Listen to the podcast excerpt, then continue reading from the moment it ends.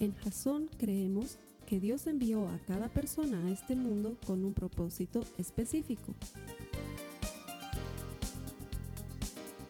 Nuestra misión es ayudarte a que tengas una relación personal con Jesús y a través de ella encuentres ese propósito para tu vida. Queremos ayudarte a alcanzar ese propósito. Es nuestra oración que este podcast te ayude a tener visión, a tener jazón.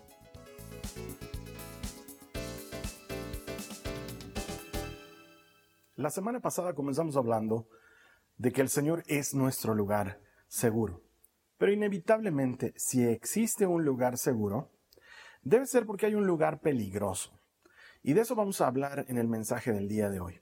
Pero antes quiero contarte un miedo que tenía cuando era muy, muy chiquito y, que me duró durante muchos años de mi vida. Y no sé si tú tienes el mismo miedo. Yo le tenía mucho miedo a la oscuridad, pero no solamente miedo de, ah, no quiero que apaguen la luz, sino literalmente de quedarme congelado y no moverme eh, ni para ir al baño, ni para tomar agua, ni para cosas por el estilo, porque realmente le tenía miedo a la oscuridad. Ahora, los especialistas dicen que el miedo a la oscuridad suele ser algo aprendido, que no nacemos con miedo a la oscuridad, sino que conforme vamos creciendo, vamos temiéndole a la oscuridad por cosas relacionadas con la oscuridad que suelen ser de miedo. Otros dicen que más bien el miedo a la oscuridad es una herencia genética de los humanos, es decir, esto viene en los genes humanos. ¿Por qué? Porque la oscuridad para el hombre de las cavernas, de alguna manera, representaba un serio peligro, una seria amenaza. Y el, hecho de mantener fuego o de ir implementando lugares iluminados para su supervivencia le garantizó no solamente una vida mejor, pero además le garantizó tranquilidad y paz. Bueno, independientemente de cuándo se pongan de acuerdo los científicos y si este es un miedo aprendido o si es un miedo heredado, lo que sí te puedo asegurar es que yo tenía mucho miedo cuando era chiquito a la oscuridad. Y entonces una idea que a mí no me gustaba mucho, bueno, aún hoy en día no sé si, si siga pensando de la misma manera, ¿no? Pero una idea que no me gustaba mucho es esa idea de pasar por lugares, callejones oscuros. Y cuando te hablo de un callejón oscuro, no te estoy hablando del clásico castigo de colegio en el que todos los chicos y chicas se ponen en dos columnas y tú tienes que pasar por el medio para recibir una paliza. Cuando estoy hablando de callejón oscuro, estoy hablando de ese lugar en el que no te sientes seguro. A diferencia de la semana pasada en la que aprendíamos que el Señor es nuestro lugar seguro, a veces hay situaciones, a veces hay momentos de nuestra vida en los que no sentimos esa seguridad. Y de eso es de lo que quiero que compartamos hoy día, porque el Salmo 23 también tiene una parte dedicada a ese callejón oscuro por el cual es probable que pasemos más de una vez en nuestra vida. Quiero comenzar con algo de la historia de Pablo. Acompáñame por favor a Hechos de los Apóstoles en el capítulo 9, el verso 23 y 25 dice, poco tiempo después, después de que, de que Pablo se había convertido, ¿sí? Unos judíos conspiraron para matarlo. Día y noche vigilaban la puerta de la ciudad para poder asesinarlo, pero a Saulo se le informó acerca del complot, de modo que durante la noche algunos de los creyentes lo bajaron en un canasto grande por una abertura que había en la muralla de la ciudad. Te quiero poner en contexto de esta historia. Resulta ser que Pablo, antes conocido como Saulo de Tarso, era el que estaba persiguiendo a los cristianos y camino a Damasco se encontró con Jesús y su vida cambió para siempre. Entonces ahora se ha vuelto cristiano y ahora está predicando que el Mesías es Cristo y entonces los judíos que eran sus amigos ahora lo quieren matar. Entonces un grupo de hermanos que creen como él, que creen en Jesús, aprovechando las altas horas de la noche, lo meten en una canasta y a través del muro encuentran un lugar por donde descolgarlo al otro lado para que no pase por las puertas de la ciudad y no lo maten.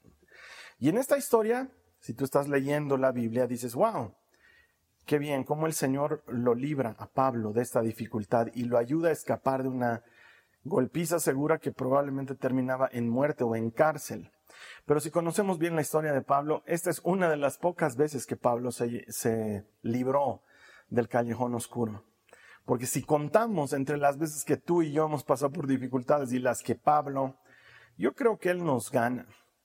Y entonces aquí viene esta interrogante, ¿no? Pablo, seguidor de Cristo, apóstol, verdadero hombre de fe, pasando dificultades? Claro, porque en esta se libra y uno tiene esa, esa sensación de que Dios libra a, un creyente de un potencial peligro, pero luego vas a leer todo el resto del, Nuevo Testamento y te vas a encontrar con que a Pablo le han sacado la mugre muchas veces por decirlo menos. Pasar por el callejón oscuro es algo que Pablo ha vivido innumerables veces en tu vida. Y yo tengo muchas historias de callejones oscuros. No sé si tú tengas alguna. Yo te puedo eh, contar un par de esas. Por ejemplo, recuerdo una época en la que parecía que estaba de moda robarse la radio de mi auto. y digo porque parecía que, parecía estar, estar, de moda porque me la han robado creo que hasta cuatro veces el auto que tenía en ese entonces. Cada vez era llegar, vidrio roto, hueco en el tablero porque se habían sacado la radio. Es que era increíble, la, eh, la, radio de mi auto era un dulce para los ladrones. Y recuerdo una oportunidad, una de estas historias de callejones oscuros, que yo había ido a dejar a una amiga a su casa. Su casa estaba en un barrio que no era, digamos, muy seguro. Y yo había entrado un segundo, ah, habíamos bajado del auto, ella entró a su casa y yo entré un segundo, no me acuerdo qué, si a despedirla o, o al baño, no me acuerdo qué, pero en lo que estamos entrando a su casa, así de, así de peligroso fue el asunto. Cerramos la puerta de calle, estamos entrando a su casa y yo escucho un de vidrio roto. Y le digo, ¿has escuchado eso? Y me dice, sí. Abro la puerta de su casa, mi auto estaba parqueado ahí en la puerta y veo mi vidrio roto. Y en lo que estoy choqueado por el, ver eso, de pronto ¡pum! se para un tipo que estaba agachado en el piso, que estaba tratando de robar una vez más la radio de mi auto. Qué manera de robar la radio del auto en ese entonces.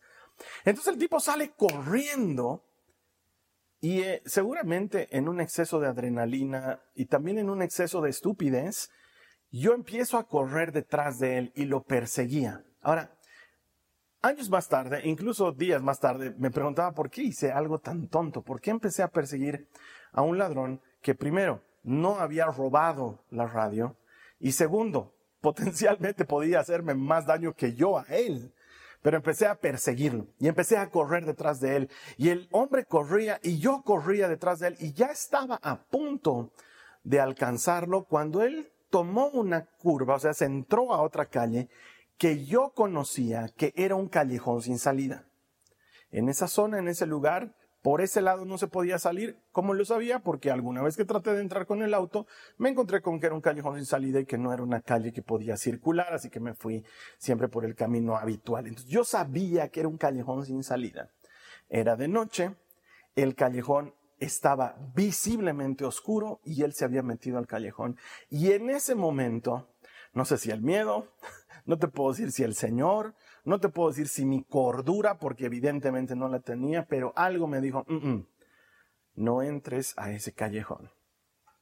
Os recuerdo otra historia de un callejón oscuro, no mía, sino de un hermano que vi testificando en la tele en un canal local de una iglesia hermana en la que habían salido a dar testimonios y este hermano decía, una noche estaba yo ah, regresando a mi casa a altas horas de la noche eh, y entonces tenía que pasar siempre por mi casa, hay un callejón así bien peligroso también y yo siempre entraba así orándole al Señor, diciéndole por favor, eh, protegen, cuidan Señor, tienes que acompañarme, pero había entrado en el callejón y de pronto son dos maleans han salido, han salido y me han dicho, dame tu billetera, dame tu reloj, así en ese momento yo hermanos, he invocado el nombre del Señor y cuando me estaban queriendo asaltar, he empezado a lanzar manotazos, patadas lanzaba, aleluya, Cristo vive, mi alma te alaba, Señor Jesucristo, así. He empezado a gritar cuando, hermanos, de repente los ladrones se han asustado, se han escapado. Te estoy contando tal cual como he escuchado la historia, e incluso en la manera en la que el, hermano este la, contaba. Así no, no es broma, estoy haciendo una eh, personificación de lo que había visto en ese testimonio y él cuenta como gritando aleluya, gloria a Dios y Cristo es mi salvador y cosas por el estilo los asaltantes escaparon. no sé si tienes alguna historia, pero los callejones oscuros suelen generar esa sensación de, ¿y si me pasa algo? ¿Y si vivo algo allá adentro? Y todos tenemos un lugar seguro, lo hemos aprendido la semana pasada. El Señor es nuestro lugar seguro, pero también vamos a pasar por callejones oscuros. Esa notificación en tu empleo de que tu contrato se ha vencido y que no te lo van a renovar. Eh, el resultado de los exámenes médicos que te mandaste a hacer y que visiblemente te dan una mala noticia. Em, ese notificador que toca la puerta de tu casa y te, entrega unos papeles que te dice que tienes que firmar y cuando los lees son los papeles del divorcio que tú no querías y que ahora han llegado. Eh, no sé, tantas cosas que pueden ocurrir. El ver tu nota y darte cuenta que te has aplazado y que tendrás que repetir la materia o incluso el curso. Todos en algún momento pasamos por un callejón oscuro, una llamada que no queríamos recibir, un mensaje que no queríamos leer, eso que no queríamos que ocurra y que ahora visiblemente está delante de nosotros. Y tenemos que pasar por eso. Y sabemos que es duro y difícil. Y entonces inevitablemente surge la pregunta de, ¿por qué, si soy cristiano, tengo que enfrentar estas dificultades? ¿Por qué el Señor no me libró de pasar por el callejón oscuro? Y el Salmo 23, este salmo personal de David, este salmo en el que encontramos nombres escondidos de Dios entre, entre los versos del salmo, también tiene una respuesta para eso. Acompáñame a tu Biblia al Salmo 23 en el verso 4 que dice lo siguiente. Aunque ande en el valle de sombra de muerte, no temeré mal alguno, porque tú estarás conmigo. Esto me, trae a la memoria algo que me sucedió muchos años atrás cuando mi hija Nicole recién había nacido. Ella estaba recién nacida y el departamento donde nosotros vivíamos era muy frío. Muy frío, o sea, no te puedo explicar cuán frío era, pero al grado de que la bebé no podía entrar en calor, no podía dormir.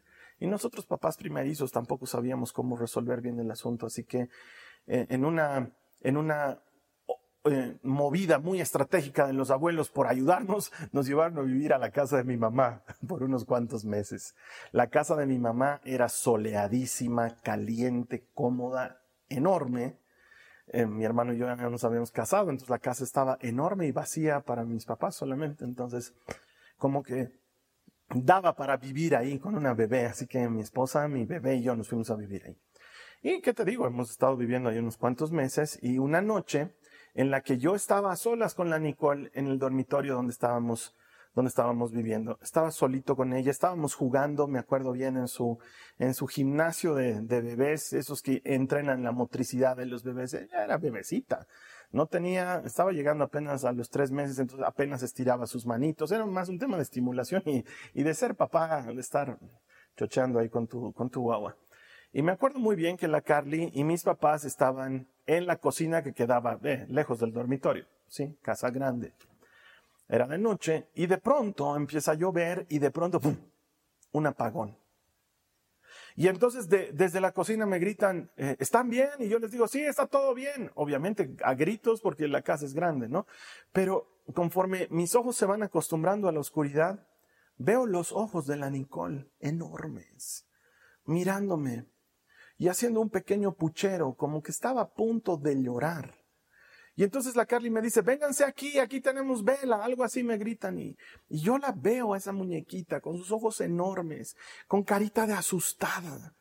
Entonces la levanto y la tomo en mis brazos y tenía la terrible misión de cruzar por el oscuro pasillo que me había causado temor durante toda mi vida de infancia, pero ahora tenía que cruzar por ahí con mi bebé y ayudarla a que ella no se asuste. Entonces me acuerdo, eh, algo bien especial de la Nicole es que desde que nació, ella levantaba su cuello. Sí, o sea, no se quedaba así como los bebés que todavía no tienen esa fuerza muscular. La tonicidad muscular que ella tenía era impresionante. El médico siempre nos decía, esta, esta guagua ya ha nacido con el cuello estable. Así levantaba su cabecita. Entonces yo la tenía aquí contra mi pecho y ella levantaba su cabecita y miraba a todo lado con ese puchero de que está a punto de llorar y con esos ojos enormes mirándome. Y entonces yo empiezo a hablarle a su oído. Y empezamos a caminar por ese pasillo oscuro desde el dormitorio donde estábamos hasta la cocina que quedaba lejos. Y yo empiezo a hablarle al oído y le decía, no tengas miedo. Yo estoy contigo. No tengas miedo, Nicole. Tu papá está contigo. Y cada paso que daba y cada relámpago que iluminaba todo el pasillo por la ventana le llamaba la atención y yo la pegaba más a mí, le decía, no tengas miedo, yo estoy contigo, no tengas miedo, yo estoy contigo.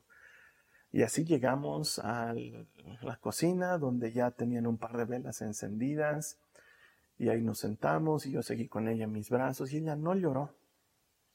Ella no, no se angustió. No me imagino que ahora que es más grande o quizás unos años después, eh, yendo al psicólogo porque necesita terapia o algo parecido, vayan a ese recuerdo del pasado y ella recuerde ese momento y diga, papá, me traumaste, porque, ¿por qué me llevaste por ese lugar tan oscuro cuando había tantos truenos y tantos rayos? Cuando yo tengo eso como recuerdo, una de las cosas más bonitas que me ha tocado vivir con mi bebé como papá primerizo, para infundirle aliento y confianza, como dice el Salmo 23 en este versículo aunque pase por el valle de sombra de muertes, no temeré mal alguno, porque tú estarás conmigo. Qué increíble cómo el Salmo sigue hablando en futuro. Lo pone como, como un aunque quizás, tal vez me toque pasar por el valle de sombra de muertes, tal vez me toque pasar por el callejón oscuro, tal vez me toque pasar por el lugar difícil, pero ¿sabes qué? Sé que tú vas a estar conmigo no voy a tener miedo porque tú vas a estar conmigo. No ha ocurrido todavía, eventualmente puede ocurrir, pero algo sé, que tú estarás conmigo y allí está escondido otro nombre del Señor. Jehová Shammah. Yahweh Shammah. El Señor está ahí. El Señor está ahí. Su presencia está ahí. El Señor está presente. Yahweh Shammah. Él está ahí. Hermano, hermana, una de las cosas que debería mantenernos siempre confiados y seguros es el contar con su presencia. La oveja no se siente segura si el pastor no está a su lado. Camina donde vaya el pastor y se detiene donde el pastor se detiene. Y aquí el Salmo nos está diciendo una vez más, a veces toca pasar por lugares difíciles, pero no tengo miedo porque tu presencia va conmigo.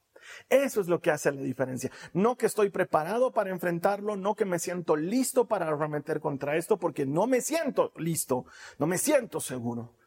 Pero una cosa sé, que tú estás conmigo. El Señor está ahí. Yahweh Shammah. El Señor está presente, el Señor está ahí. Mira lo que dice Éxodo en el capítulo 33, los versos 15 al 16 dice, entonces Moisés dijo, si tú mismo no vienes con nosotros, no nos hagas salir de este lugar, le está hablando el Señor. ¿Cómo se sabrá que me miras con agrado a mí y a tu pueblo si no vienes con nosotros? Pues tu presencia con nosotros es la que nos separa a tu pueblo y a mí de todos los demás pueblos de la tierra. Hermano, hermana, ¿qué nos diferencia del resto de los habitantes de este planeta? No que somos mejores, sino que andamos con el mejor. La presencia del Señor, eso es lo que dice este pasaje que acabo de, leerte. Lo que nos hace diferentes es que la presencia del Señor está con nosotros. Él camina con nosotros. Como diría Pablo, en Él vivimos, nos movemos y existimos. Él nos cubre, Él nos rodea. Yahweh Shammah, Él está aquí, su presencia está aquí. Eso es lo que me da seguridad, porque el callejón se ve oscuro y se ve horrible, pero si tú pasas conmigo, Señor, no tengo miedo. Tú estás aquí, tú estás conmigo. Mira, eh, en la época de Moisés, Dios les manda hacer un arca, una caja, un cofre, y esta arca representaba el lugar de su presencia. De hecho, se llamaba así arca de la presencia o arca del pacto. Y los acompañó en el desierto durante 40 años, pero una vez que llegaron a la tierra prometida se transformó en una especie de estandarte de guerra. Eh, cuando el ejército del Señor estaba peleando y sentían que les faltaban las fuerzas, mandaban a los levitas a traer el arca del pacto y la traían y en cuanto el arca llegaba al lugar de la batalla, los soldados cantaban y gritaban de júbilo y el otro ejército solía asustarse y decir, ¿qué ha pasado? Y entonces hablaban entre ellos y decía, es que su Dios ha venido a visitarlos. Para los pueblos que no conocen al Señor, esto era como una visita física, o sea, como que ahora sí Dios está con ellos y está peleando con ellos y estamos en un serio problema. Y durante toda la historia del libro de los jueces y del libro de Josué, vamos a ver que el arca del pacto, el arca de la presencia, es un protagonista de las batallas ganadas y llega a transformarse en una especie de hasta amuleto y eso no es lo que Dios quería que suceda con el arca de su presencia. Pero es que donde estaba el arca se sabía que estaba Dios y donde estaba Dios había victoria para el pueblo.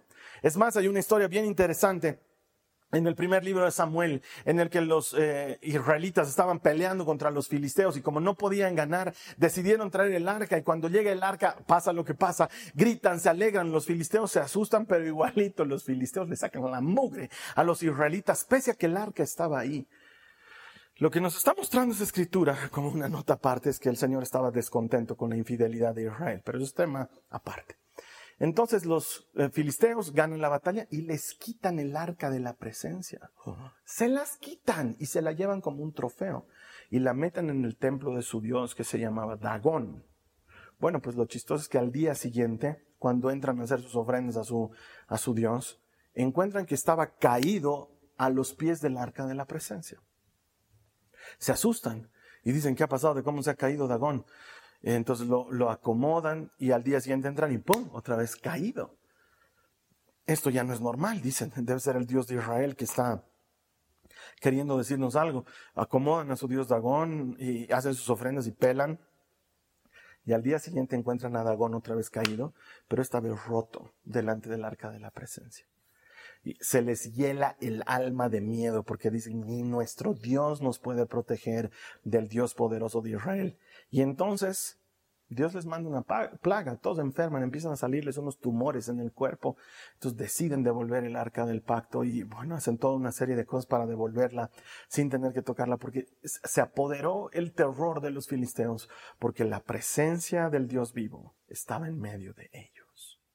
Y yo quiero decirte algo, el arca del pacto ahora no sabemos dónde está, pero sí sabemos que la presencia del Señor ya no habita en un templo, porque ahora tú y yo somos templos móviles y en nosotros está el arca del pacto.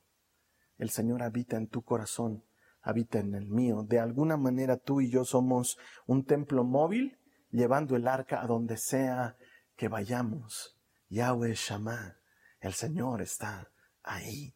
Puedes confiar en que su presencia te acompaña. Mira lo que dice Éxodo 33 en el verso 14. El Señor le dice a Moisés, yo mismo iré contigo, Moisés y te daré descanso.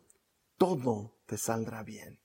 Mi presencia irá contigo, dice literalmente en hebreo. Yo mismo voy contigo y te daré descanso. Todo saldrá bien.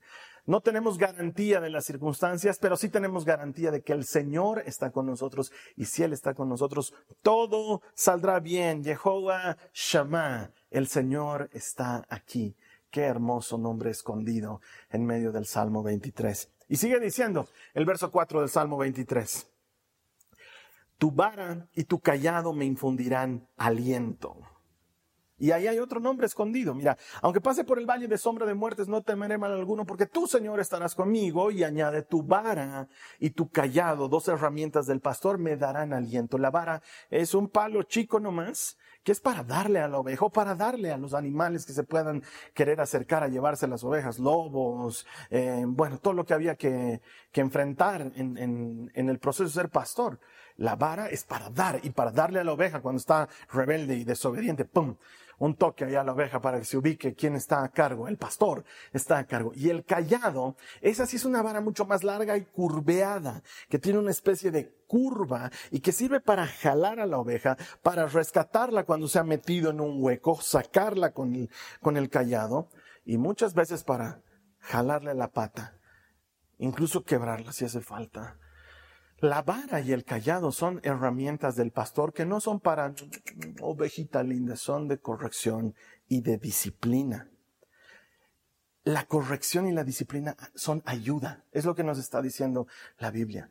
Cuando el Señor corrige, cuando el Señor disciplina, eso es algo bueno, nunca es algo malo, debemos recibirlo como ayuda. Y ahí hay otro nombre escondido.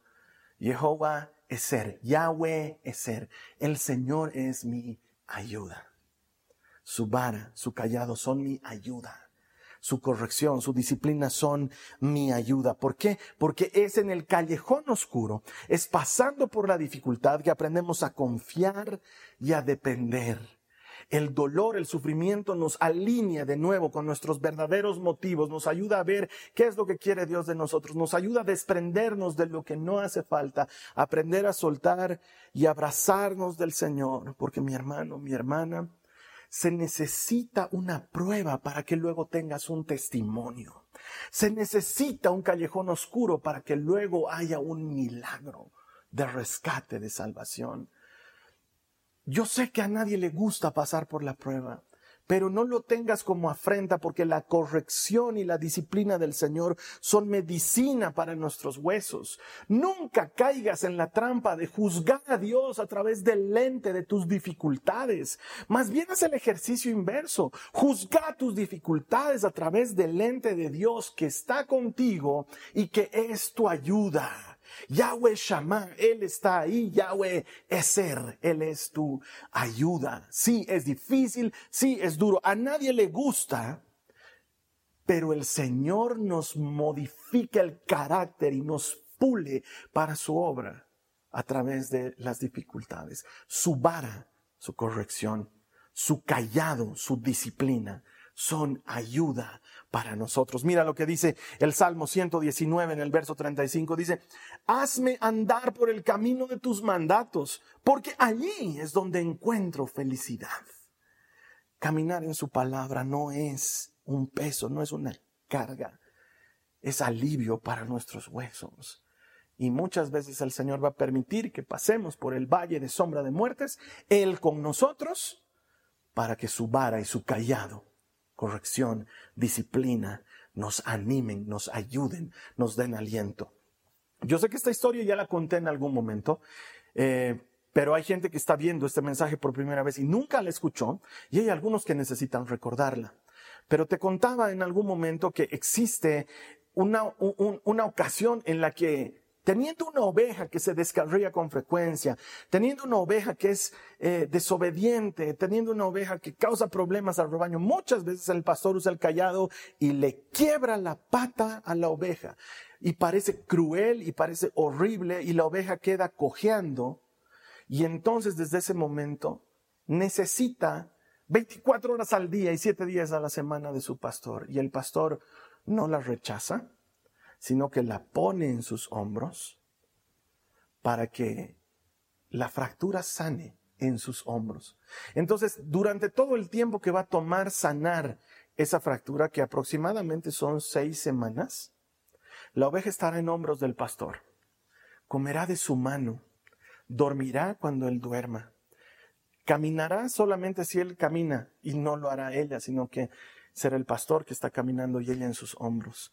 Y conforme pasa el tiempo y la herida sana y la fractura pasa y la pierna vuelve a estar en buen estado, se ha creado un lazo de dependencia extraordinario entre la oveja y el pastor y cuando ya puede caminar y el pastor la saca de sus hombros y la pone en el camino y le deja andar, empieza a caminar cojeando hasta que se recupera, pero nunca más deja de depender de su pastor. Ha creado un lazo muy fuerte, una unión muy fuerte. La misma mano que quiebra es la misma mano que sana, dice el libro de Job. Tu vara y tu callado me ayudan. Tu corrección y tu disciplina me acercan a ti. Yahweh es ser. Tú eres mi ayuda. Alguien necesita escuchar esto. Alguien que está pasando por una dificultad muy grande, por un callejón muy oscuro. El Señor está contigo. Y este dolor es para algo bueno, nunca para algo malo. Puedes confiar en el buen pastor. Él está a cargo. Él es tu ayuda. Yahweh es ser. El Señor es mi ayuda. Y acompáñame al verso 5 del Salmo 23. Aderezas mesa delante de mí en presencia de mis angustiadores. Y hasta ahí nos vamos a quedar hay más salvo para la siguiente semana, pero quiero detenerme en esta frase. Aderezas la mesa, la preparas, sirves una mesa delante de mí en presencia de mis angustiadores. De pronto, el salmo cambia. un recurso muy habitual en la poesía hebrea. Deja de ser un salmo sobre pastores y ovejas y se transforma en un salmo sobre un anfitrión y la gente que lo visita en su casa. Y en este caso Dios es el anfitrión y la Biblia dice, has preparado la mesa para mí. El Señor ha preparado la mesa para mí en presencia de mis angustiadores.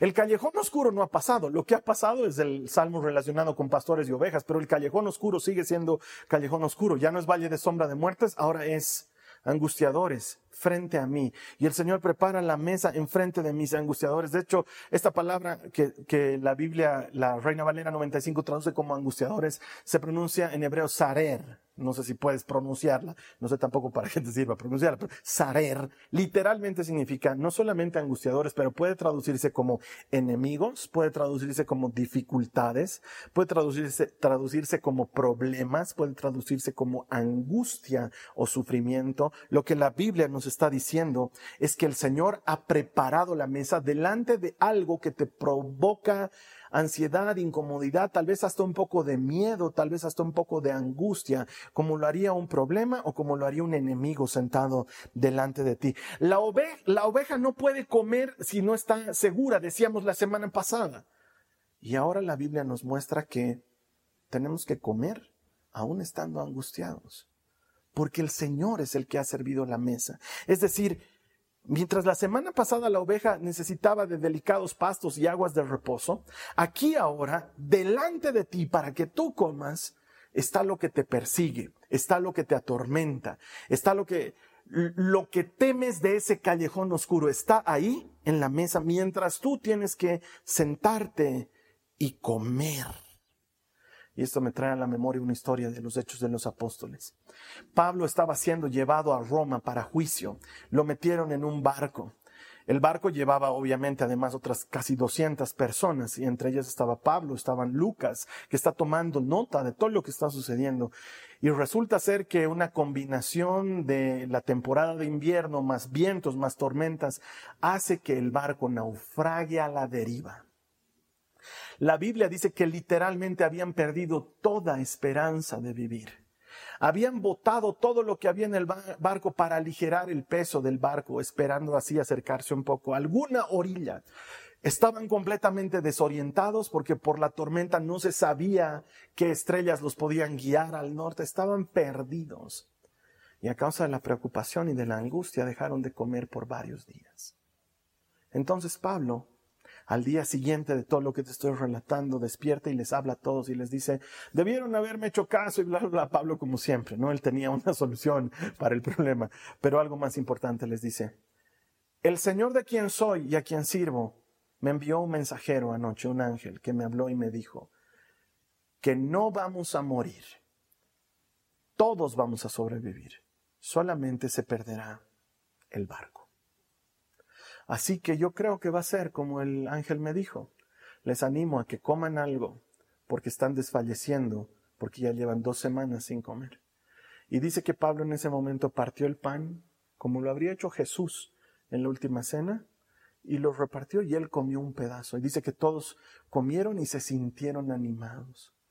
Me viene esta figura porque es Pablo comiendo en presencia de sus angustiadores, no los del barco, la situación, la tormenta, el naufragio y el eminente juicio que va a enfrentar en Roma. Y sin embargo, hay un momento para serenarse, donde Dios te dice, no vas a perder la vida, sí van a haber pérdidas, pero no te vas a perder tú. Come, todavía hay camino por delante. Y Pablo, en presencia de la dificultad, come. El Señor deja de ser el pastor y se transforma en el anfitrión. Y ahí hay un nombre escondido del Señor. Yahweh Nisi. El Señor es mi estandarte, mi estandarte de victoria.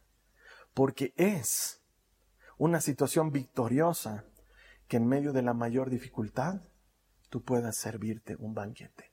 El Señor prepara mesa y en medio de la dificultad te alimenta. ¿Por qué? Porque esto no ha terminado aquí. Hay mucho más por delante. Tienes que estar fuerte, tienes que sentirte bien. Sí, tienes que comer en medio de la dificultad. Sí, tienes que comer mientras tu enemigo te mira. No te preocupes. Jehová llama yo estoy contigo, come tranquilo. Pero Señor, está el enemigo ahí mirándome, lo sé. Y para que vea quién está detrás de ti es que te he servido la mesa ahí, para que la comas delante del enemigo come tu comida delante del enemigo. Yo soy tu estandarte. Yo soy tu estandarte de victoria. Mientras yo esté de pie y firme, nada te va a pasar. Y sabes qué, hijo, sabes qué, hija, nunca he caído, nunca he perdido una batalla, nunca he sido derrotado. Puedes comer tranquilo, puedes comer tranquila. Yo estoy contigo. Pero Señor me está mirando mientras como. Quiero que te mire mientras comes, para que vea que yo soy tu Dios, que te sirve tu alimento en medio de la dificultad, en medio de la desesperanza, cuando parece que todo está perdido, yo he preparado alimento para ti, para que te sientes y comas. Él sirve tu mesa, Él te bendice, Él te concede su favor. Cuando yo era muchachito, se me dio por ir al colegio en góndola y yo vivía muy cerca de mi colegio a unas seis cuadras de mi colegio a pie. Pero mis amigos iban en góndola, ellos venían desde lugares más lejanos. Y esos cinco minutos, siete minutos de estar en la góndola era maravilloso tiempo de jugar y divertirme con mis amigos. Entonces yo les había rogado a mis papás, por favor, quiero ir en góndola. Y mi papá me dijo, un mes te lo pago en la góndola. Y el primer día que me subo a la góndola, yo feliz de que me voy a encontrar con mis amigos, me encuentro con el gandallín, como dicen los mexicanos, con el abusivo con el abusador, con el, ese más grande que, que, que uno ve como estereotipo en las películas, pero que sí existe en la vida real. Me encuentro con él, que no me deja sentarme donde yo me quería sentar, que agarra mi mochila y por el piso la bota hacia atrás, arrastrando toda la mugre del piso del bus. Y me dice, anda, sentate allá atrás. Este asiento lo voy a ocupar yo. Y me saca del asiento y me bota allá atrás. Entonces ah, llego a mi casa ese día y ¿cómo te ha ido en la góndola? Mis papás y yo, no, me ha ido bien. Entonces ya me quejo, que ¿cuántos años tendría? Pues 10 años, 11 años. Me quejo y le digo, hay un chico que es más grande que yo, que me ha botado mi mochila y me ha mandado a sentarme atrás. Y mi papá me dice, no te preocupes, yo lo voy a arreglar. Y al día siguiente, mi papá me habla Estamos esperando la góndola. Yo no quería ir en góndola. Yo con mi mochila, no, llévame tú, papá. No, no, no, vas a entrar en la góndola. Y tú le vas a decir, me dice, tú le vas a decir a ese abusón, a ese grandote, le vas a decir, no te metas conmigo. Yo le digo, papá, si le digo eso, me va a romper el alma. Y me dice, no, no, no, yo voy a estar contigo. No te va a hacer nada, yo voy a estar contigo. Entonces me acuerdo que subimos a la góndola. Yo subo temblando y mi papá sube detrás de mí. Y mi papá me dice, ¿quién es? Y yo lo apunto al chico y le digo, él es. El chico palidece al verlo a mi papá. Y mi papá no le hace nada, solo lo mira y le dice, no te metas con mi hijo. Y luego me dice, ¿qué le vas a decir? Y entonces yo le digo, no te metas conmigo, me voy a sentar donde yo me quiera sentar. Lo que yo no sabía, porque el chico me miraba y lo miraba a mi papá, me miraba y lo miraba a mi papá. Lo que yo no sabía es que mi papá estaba detrás de mí, como un campeón temible. Mientras yo hablaba, mi papá le decía. Y entonces el chico me miraba a mí, lo miraba a mi papá. Eso yo no lo sabía. Eso me enteré después en el almuerzo cuando mi papá nos contó lo que había hecho. Bueno, pues la historia es que hasta el día de hoy, nunca más, hasta el día de hoy, nunca más, nunca más me molestó ese abusivo. Mi papá estaba detrás de mí. Como cada vez que te bendigo al terminar la reunión, cuando hago mención de Jeremías en el capítulo 20, en el verso 11 que dice, pero el Señor está conmigo como un campeón temible. Por tanto, mis perseguidores tropezarán y no prevalecerán. Quedarán muy avergonzados, pues no triunfaron. Tendrán afrenta perpetua que nunca será olvidada. Jehová Nisi. El Señor es tu estandarte de victoria esa bandera que se encumbra en el castillo enemigo cuando lo has conquistado. Jehová Nisi, mi estandarte, mi bandera, la señal de que soy vencedor, que la mesa está servida aún en presencia de mis angustiadores. Comencé contándote unas historias de callejones y no quiero dejarlas así colgadas. Este hermanito que te cuento testifica que gritaba, aleluya, mi alma te alaba, Señor, santo que los ladrones escapan. Y luego el pastor de la congregación dice, lo más curioso es que la policía aprendió a estos asaltantes que habían sido parte de una banda que estaba con el mismo modus operandi de asaltar a la gente en ese callejón cuando pasaban.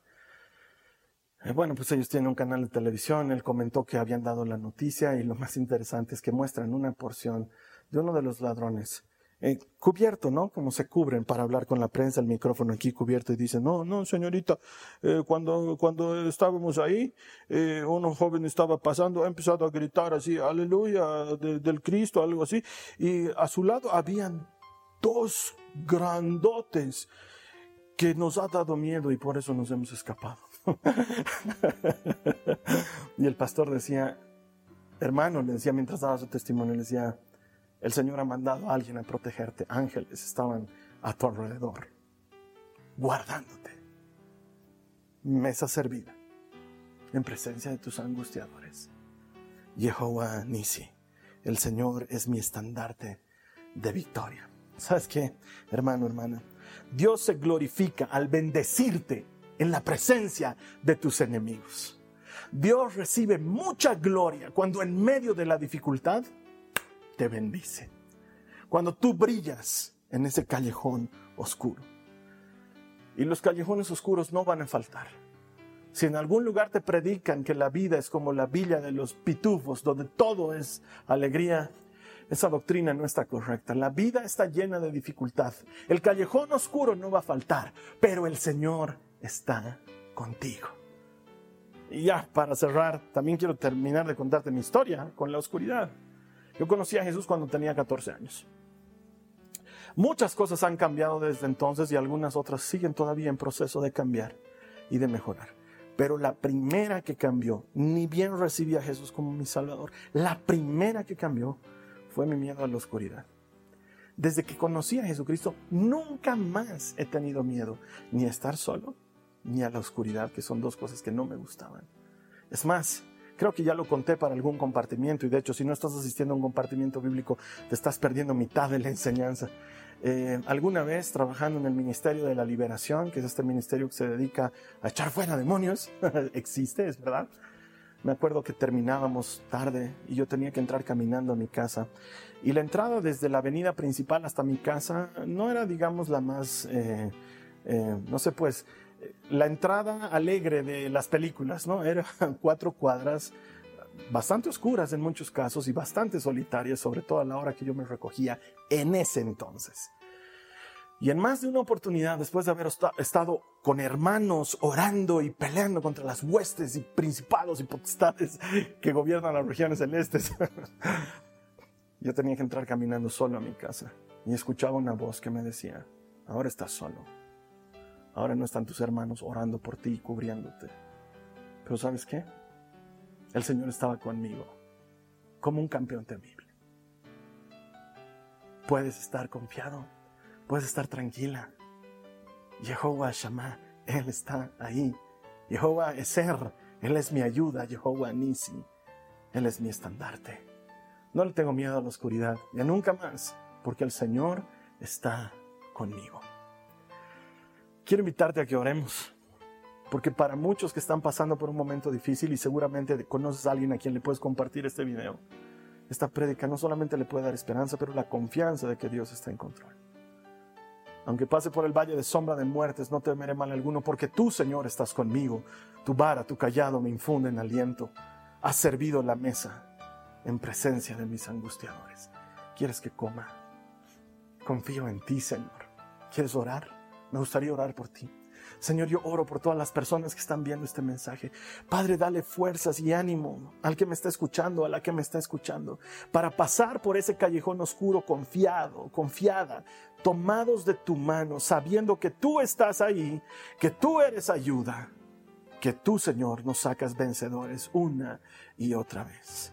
Señor, contrario a lo que cualquiera podría orar pidiéndote que la dificultad pase, yo oro, Señor, para que aquella persona que lo necesita, que me está escuchando, al sonido de mi voz, al escuchar esta oración, sea robustecida, sea hecha valiente para enfrentar esta dificultad y caminar por este callejón oscuro sin temor porque tú le estás tomando de la mano. Te doy gracias porque tú eres nuestra protección y nuestra ayuda. Gracias Cristo. Amén. Me va a encantar en algún momento enterarme de tu testimonio, porque se necesita una prueba para tener un testimonio. No caigas en la tentación de juzgar lo que estás viviendo a través del lente de esa circunstancia difícil, pero más bien juzgar la circunstancia a través del lente de tu Dios que camina contigo. ¿Me ayudas a compartir este mensaje con alguien más? Tú sabes, conoces a alguien que lo necesita. Me encantaría llegar a esa persona, no sé cómo hacerlo, pero tú sabes cómo hacerlo. ¿Qué tal si le compartimos este mensaje que es gratuito para que luego celebremos que todo el que encuentra a Dios encuentra vida? Te espero aquí la siguiente semana.